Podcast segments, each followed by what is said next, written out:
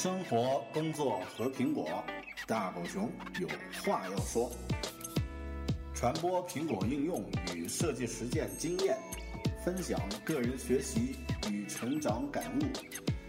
您正在收听的是大狗熊的个人播客《狗熊有话说》，The Bell Big Talk。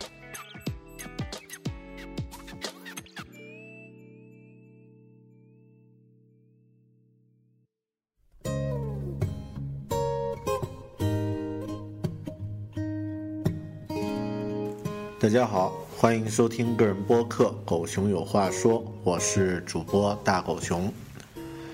呃，我自己在没有创业之前，在公司一家公司打工的时候呢，呃，最多的时候，我的部门有二十二个人，就是说我管理过二十二个人的策划团队。呃，当时呢，出现了各种不适应和各种呃。不开心的问题都在那段时间呢产生了，啊，现在呢我们是一个小型的开发团队，主要以这个苹果的这个 iOS 开发为主，呃，是一个很轻的一个轻团队啊。我一开始觉得一个公司只有两三个人、三四个人这样的一个公司呢不太好的意思去介绍。啊，说我们只是一个三四个人这样的一个小团队，但是现在呢，我反而觉得我是一个轻团队，我们很自豪。呃，如果你想了解为什么我会有这样的一个转变，这样的一个心理心理状态的一个转变呢？这个转变的动力或者说它的理论依据呢，是来自于一本这个在呃技术界非常呃。有价值、有含金量的一本书，叫《Rework》重塑工作。呃，是的，咱们今天这期节目呢，这期播客呢，将会重点讲一讲这一本名为《Rework》重塑工作这本书的我自己的阅读的心得和体会。呃，在开始这个介绍这本书之前呢，我先分享一个故事。我自己的一个合作伙伴。也是一个呃小型的创业公司，啊，他是从事这个地产广告策划的这个领域的一家小型服务公司的老总，呃，那前段时间呢，悄悄的呃搬了他的办公室，从一个呃这个四呃六十平米的办公室呢，搬到了一个八十平米的一个一个一个环境里面了。他们的人呢比我多啊，比我们团队的人要多，呃，大概有这个加上技术加上这个销售呢，一共有快十多人，呃，一个公司呢有十多人，但经常招聘啊，经常我打电话给他，都说这个他们最近在招人什么的啊，然后呢，经常在做这个岗前培训，然后呢，又经常有人呢走人了。呃，他们的公司墙上呢也挂着一些这个口号，啊，也挂着一些口号什么的。但我们都知道，口号是留不住人的。呃，他自己每天的工作量呢，看似非常忙，从这个，呃，早上十点十一点开始，甚至有的时候呢还更早，他就进入工作状态，那一直呢都到晚上两三点。嗯，但这个效率呢却非常的低，至少在我看来，这个效率却非常的低。嗯，他碰到的问题在 Rework 里面都有讲到，所以呢，我们还是把这个话题呢回归到这本书 Rework 重塑工作。呃，在。呃，介绍这本书的内容之前呢，我先简单说一下，这是一本什么样的书啊？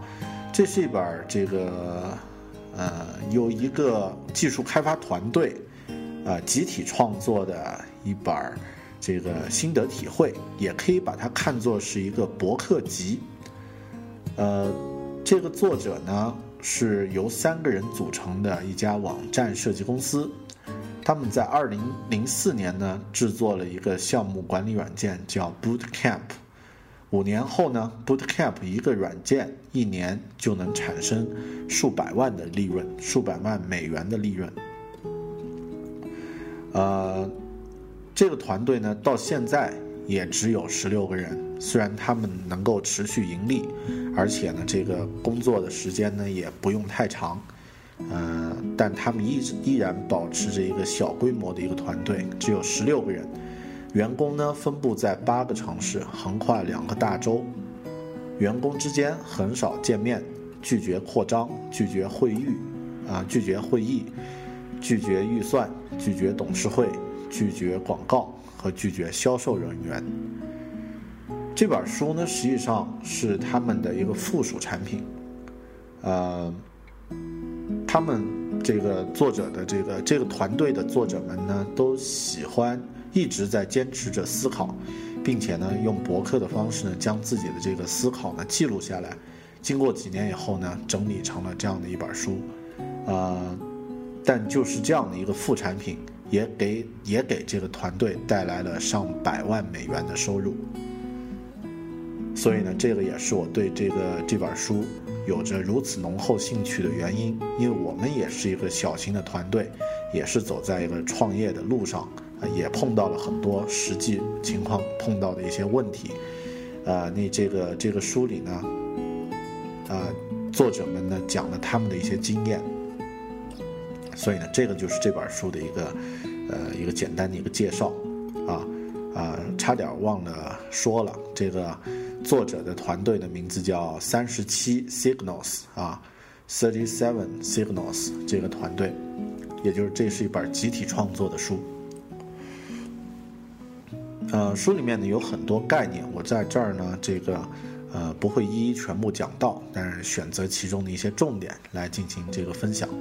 它一共呢会将它分成了几个大的板块。第一板块呢叫铲旧谋新，呃，take downs，就是把以往的一些固有的思路呢，你需要去先把它移除。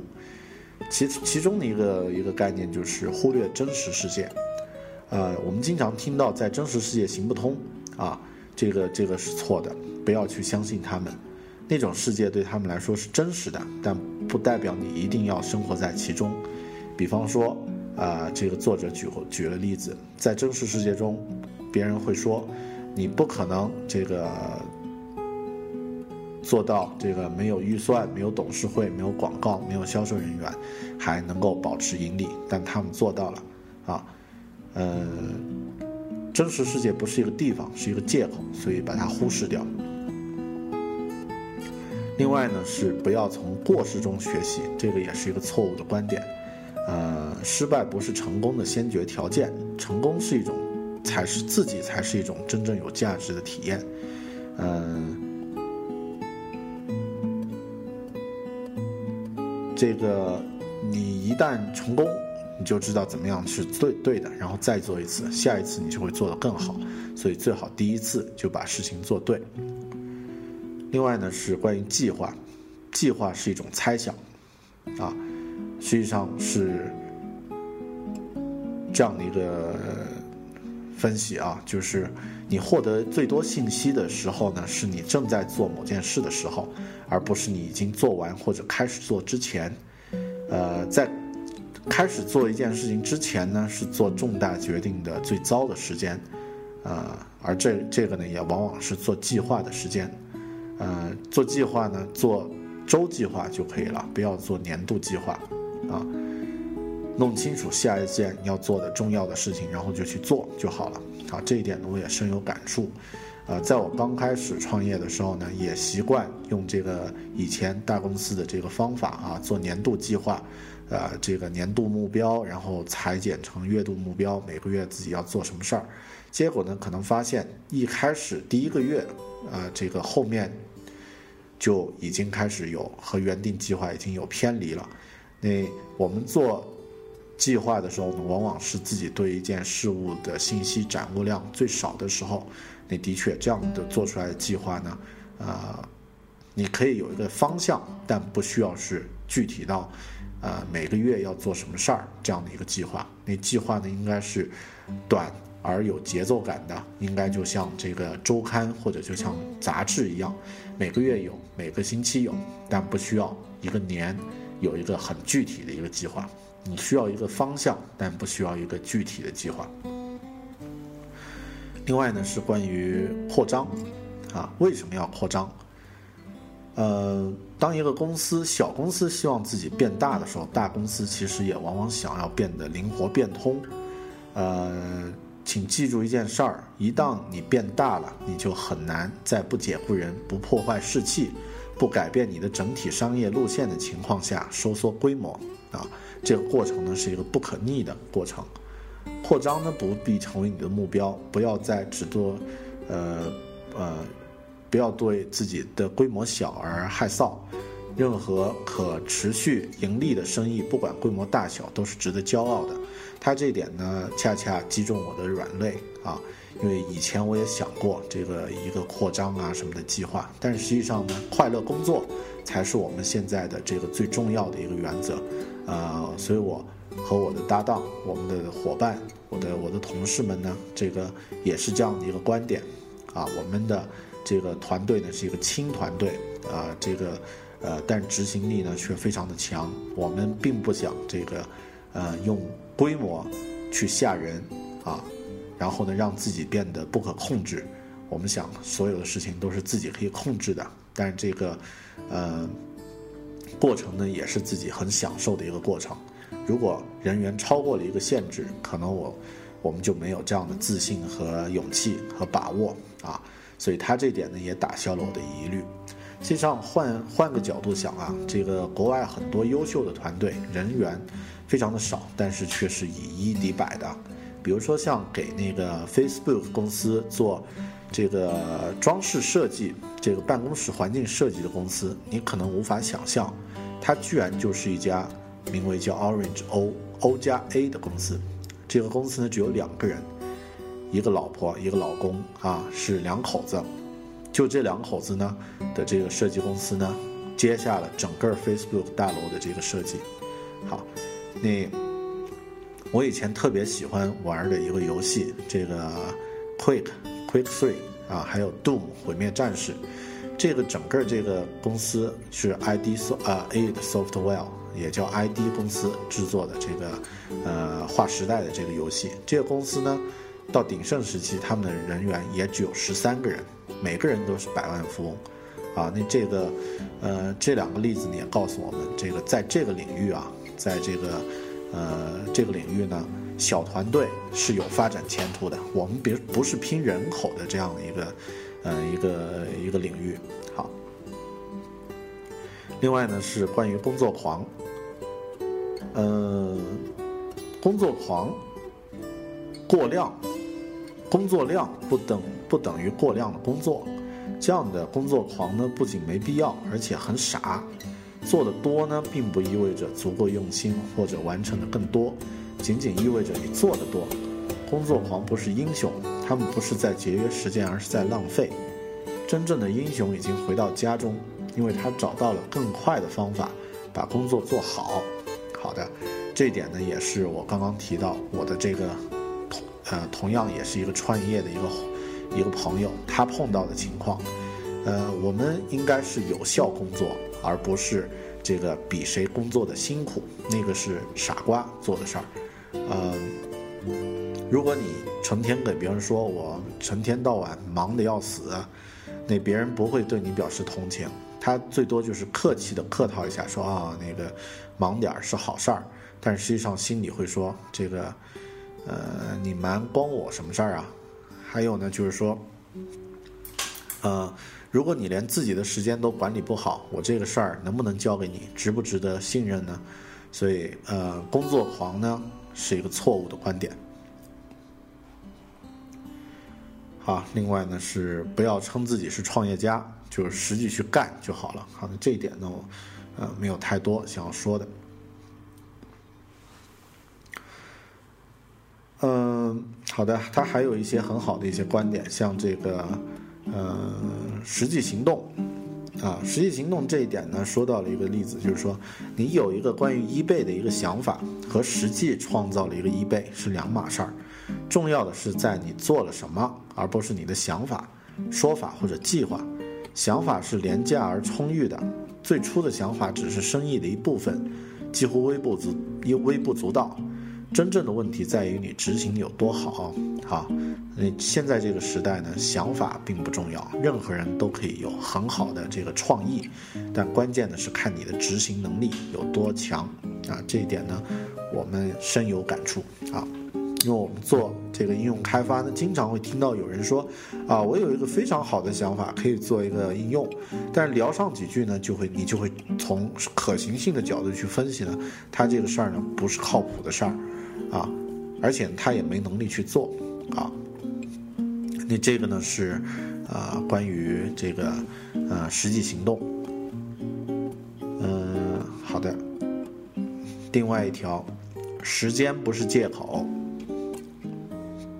如果你正确使用时间，时间总是足够的，也别想要一定要放弃你的全日制工作，抓紧时间晚上来做你的项目一样来得及。动手去执行你的构想，而不是看电视玩魔兽世界。十一点再睡觉，不要十点就爬上床。我们不是在谈论通宵达旦或者是一天十六小时都在工作，而是你每个星期挤出一点业余时间，这就够做些事儿了。此外呢，完美的时机从来都没有，你总会太年轻、太忙、太穷等等，这些呢都是借口。呃，若你一直为遇到一个完美的时机而发愁，他们绝对不会来，你还是永远在等待。呃，要想要创业，任何时候都可以，不要抱怨现在，比如说现在这个经济情况不好，你没有。创业的这个机会，那什么时候经济情况会好呢？那个时候你是不是就一定能够出来呢？啊，去去做自己喜欢的这个事儿呢？任何时机都是好时机，只要你愿意走出来啊！我也是自己尝试过以后才明白这样的一个简单而深刻的道理。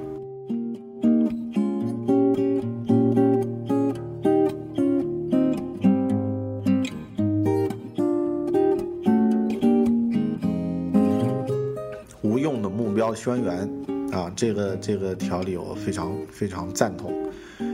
真正的持有什么样的工作态度和口头上的这个工作宗旨是不一样的。做生意的态度不只是写出来，相信自己做的，并且以此为生。我们都见过很多公司啊，墙上贴了不少这个企业文化，说如何如何，你要用心去这个尊重顾客，如何如何。但实际上呢？这个你作为顾客在那儿看着这个告示，却在这个公司没有人来搭理你，啊，那你能不能说这个公司就做到了它的企业文化呢？绝对没有啊！你甚至会觉得这个是一家骗子公司。所以呢，这个，呃，还是要靠行动，而不要靠语言。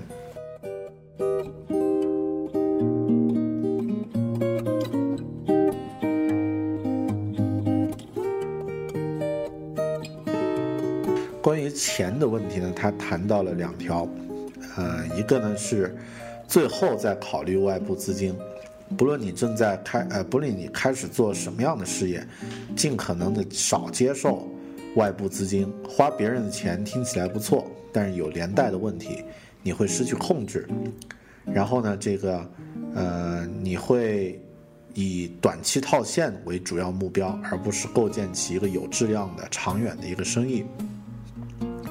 另外呢，花别人的钱呢是一种瘾啊，嗯，而且呢，这个筹资呢本身也是一件很难的事儿，啊，这个这个精力呢会比较耗费的，呃，耗费个人的精力会比较多啊，所以这块呢，呃，最后再考虑外部资金，呃，你前期呢你所需要的呢比你想象的要少，这个呢是他关于经济方面的这个资金方面的第二点观点，你得抓住要点。最终你需要发展壮大，需要运用更贵的途径，但不是现在。你真的需要一间独立的办公室吗？啊，能不能在家里办公？你真正需要一个这个呃跃层的办公楼吗？而不是这个所有人在一个屋子里面办公。你真正需要去买一台这个高质量的这个复印机吗？而不是借借用别人的或者是租用别人的呢？那这些这个投入呢，呃，以后可以有，但不是现在。伟大的公司都是在车库里面成长起来的，你也可以，啊，很有道理。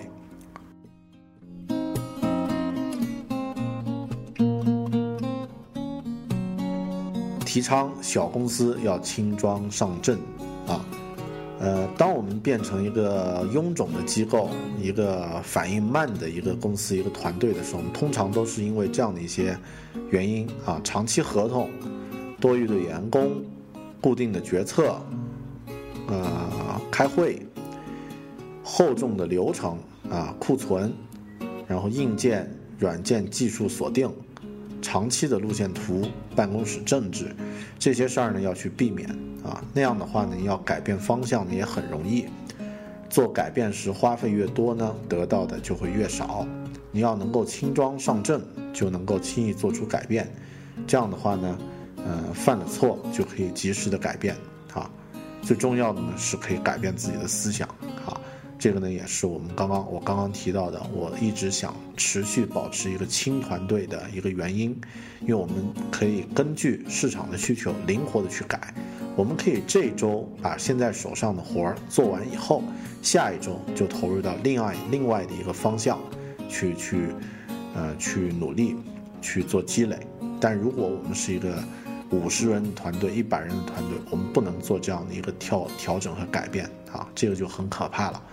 所以这一点呢，我觉得呃非常有道理。呃，好，书里还有几个几个关键点。呃，其中一个关键点让我自己感触非常深的呢是，这个，呃，从核心开始，抓住重点。呃，当你开始任何新的事物时，方向很多，你可以做的，你想做的，还有你必须做的。呃，你必须从你，你你得你得从你不得不去做的事儿开始，就是从核心开始。找到核心的方法呢，是问自己：如果我这样做，我正在销售的东西还存在吗？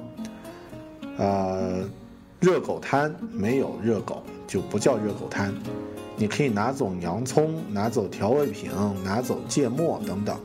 啊，有人会不喜欢你的简易热狗，但是你依然拥有热狗摊。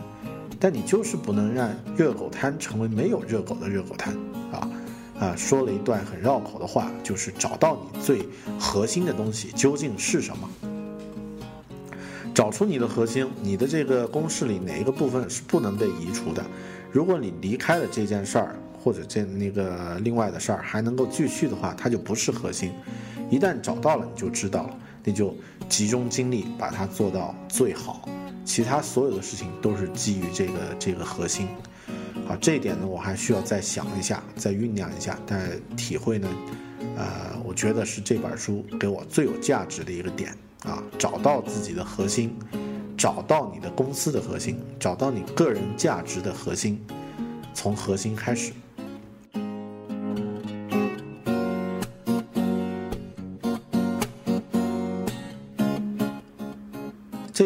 和他下一点要分分享呢差不多。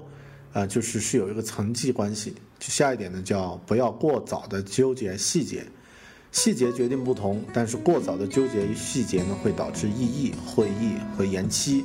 你迷失在不重要的事物中，浪费时间在变化中。所以呢，忽略细节，首先抓住基础的，然后再是特殊的啊。另外呢，做决定就是进展啊。无论何时，你都可以把让我们想再想一想。变成这个，让我们定下来吧，啊，做决定，不要去等完美的解决方案，决定了就前进。你要抓住做决定、做选择的这个节奏。当你做决定做顺了，你就建立起了良好的势头，这气场就增强了啊。做决定是有进展的，每一个决定呢，能够为你打好基础。你不能靠这个我们待会儿再说这个这个来办成事儿，而是靠这个事儿就这么定了来来。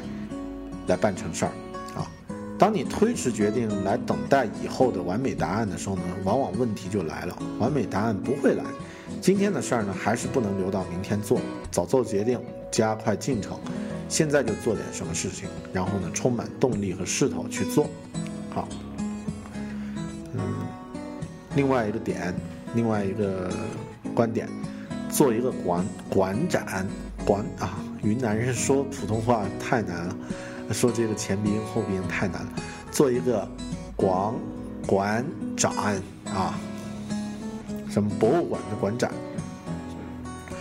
呃，很多博物馆呢之所以伟大呢，是因为馆长会做一些有意识的决定，什么东西呢该留下，什么东西呢不需要，这是一个编辑的过程。留下的东西呢，远远，呃，要少于这个没有留下的东西。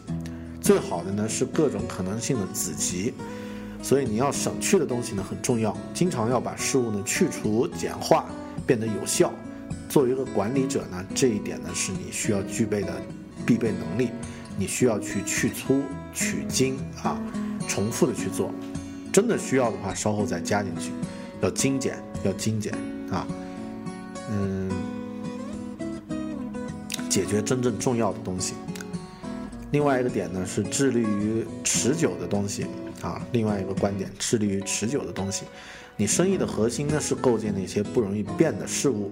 你应该投资今天人们会有需求，十年之内都有需求的东西，啊，啊，比方说我们，嗯，这个做这个苹果的应用开发，那至少呢，它在短时间内，国内呢一直都会有这方面的需求啊。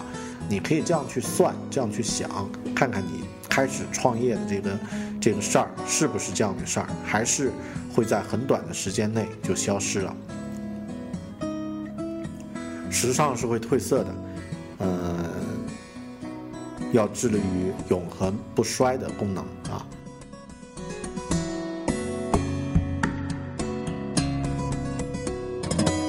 好，另外一点，这个他用了一个另外一个观点，用了一个很俏皮的这个比喻：调子出于你的指尖啊。这个呢是关于工具的。嗯，人们呢用工具、用器具呢，就像在用拐杖。他们不愿花些时间在练习场，就只想着找工具、找捷径。但是，一定需要世界上最好的工具来做做成事情吗？你根本不需要这个工具，最好的工具来到才可以动手做事儿。在商业中，或者在实际中呢，大部分人受制于工具、软件诀窍、尺度、漂亮的办公室、奢侈的设备，还有其他并不重要的东西。其实真正重要的东西呢，是争取客户和赚钱。所以啊，这个抓住重点，然后这个明确工具的定位啊，这一点呢，也是一个非常有价值的观点。嗯，一个很有意思的观点：销售你的副产品。当你在做某件事情呢，附带的也做了一些其他的一些产品出来。啊，人不能仅做一件事儿，所有事儿都有副产品。具有洞察力和创造力的商业头脑呢，能够发现那些副产品和机会。呃，他们的这本书就是这个，呃，Rework，也是一本他们的副产品啊。他们呢，通过这个，呃，这个副产品呢，赚了一百万啊。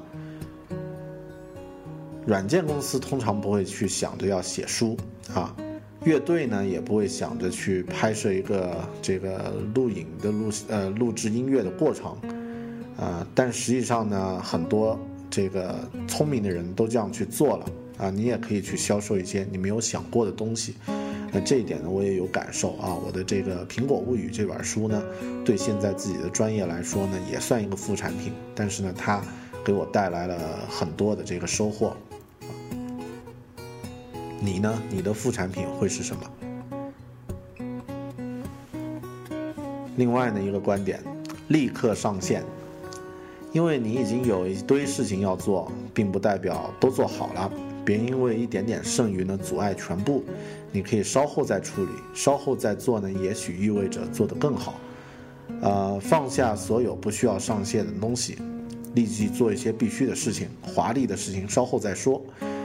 呃，假假设你真的思考一下，你会发现，呃，到真正上线那天呢，很多东西并不是需要的，别以为这个这个方法会影响品质，你的目标呢依然是做一些伟大的这个最好的东西，但是这个方法呢是迭代，啊是迭代啊，别去想象接下来做点什么，找点这个很具体的事儿，这个一步一步往前走啊，立刻上线。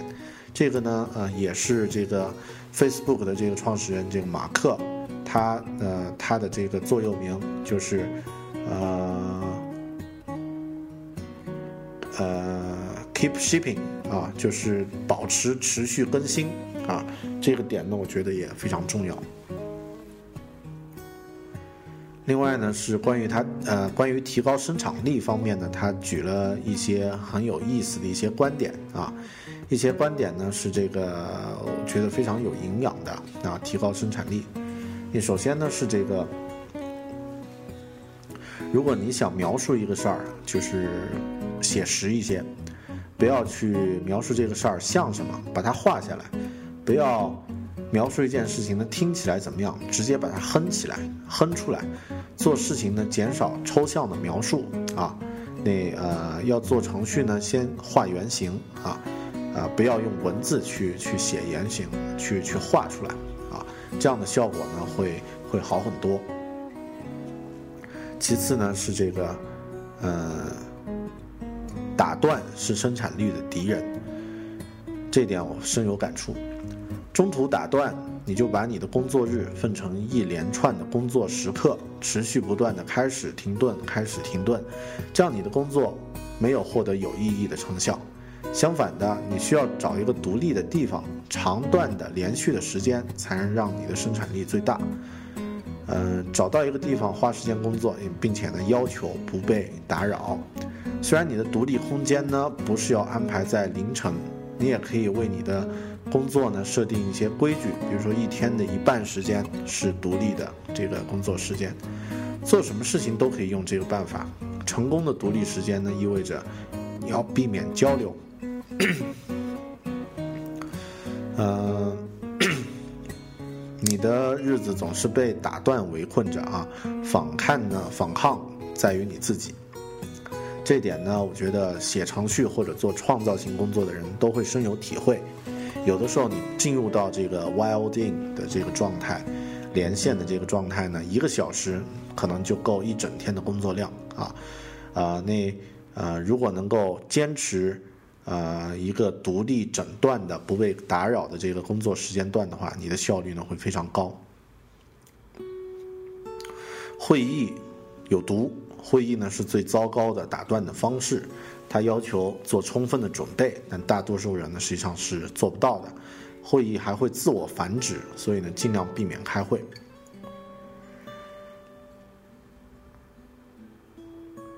嗯，好的，那关于这个。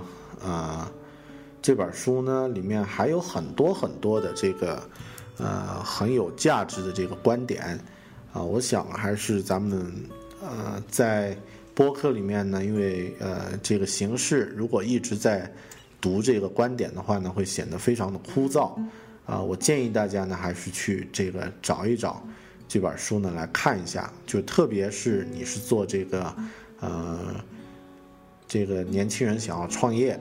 啊，或者是做技术类的这个工作啊，呃想要组建一个自己的团队，想要开创自己的一个事业的话呢，《Rework》这本书会对你来说呢非常有价值。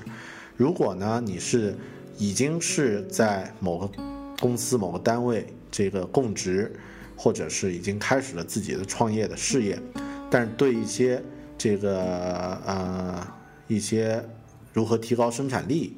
如何这个推广，如何这个提高成长的这样的一些方面呢？呃，还想要了解一些呃更有价值的一些建议的话呢，我也推荐，就是大家呢可以来读一包读一读这本书。这本书呢，呃，内容不长，但是呢，观点呢却非常的有营养啊，非常的值得去咀嚼。嗯，介绍一下这个参考的一些资料吧。啊，那这本书的一些资料。嗯，首先呢是他们公司的网站，这个三 w 点儿三十七 signals 点 com 啊，s i g n a l s 点 com 啊，三十七 signals 点 com，他们的产品。然后他们的这本书的官方网站呢，就是呃三 w 点儿三十七 signals 点 com 横杠 rework 啊，这个中杠 rework。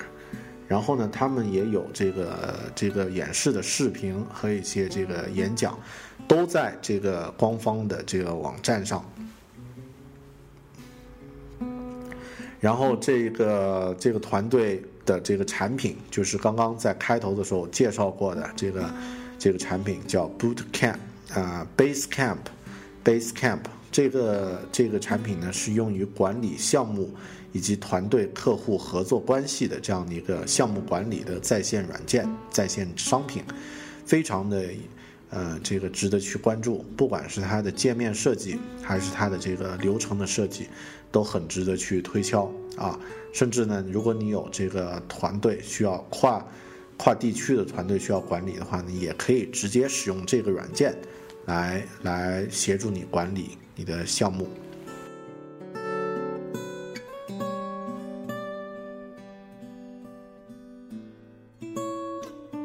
那另外这个团队还写过另外一本书，叫《Getting Real》，Getting Real。呃，他这本书呢是关于怎么去帮助你发现更聪明、更快捷、更简单的方法去创建一个成功的基于浏览器的应用的啊，是他们的这个呃做 Basecamp 这个程序的一个副产品。这本书的销售呢也超过了一百万美元。呃，听起来让人心情很复杂啊，因为我们国内写一本书呢，作者的这个，呃，这个差旅费和电话费都不够啊，这个作者的收入很低，国外的这个这个同样的一本书，这个收入呢就就天差地别啊，所以这一点呢，我觉得，嗯，让人心情很复杂。好，嗯，其他关于这个。呃，这个阅读的感觉呢，我觉得啊，就不在这儿一一再说了。呃，最后呢，我想说一下，就是说，这其实是一期我用来整理自己阅读心得的一个节目啊。但如果你是想创业，或是想开始自己某些方面的尝尝试的话呢，从这本书来开始，不要从那些大学里面的创业指导啊，或者是国人贩卖过来的一些。这个二手的概念，不要从那些东西开始，更不要从那些成功学的这个洗脑的这个作品开始。如果要开始，就从全球最有想法的、最有执行力的这些人，啊，这些脑袋里面去找到思想的支持，去从这些人群的这个经验中开始学习啊，这样呢才是最有价值的。好的，呃，您正在收听的是这个大狗熊的个人播客《狗熊有话说》，非常感谢大家能够听到现在。如果呃喜欢这个播客呢，希望能够到 iTunes 中给我打个星、留个言，也可以通过这个呃新浪微博搜索“ i 大狗熊”这个来找到我和我互动啊。希望大家通过订阅的方式来收听这个播客。好，感谢您的支持，咱们就下期再见，拜拜。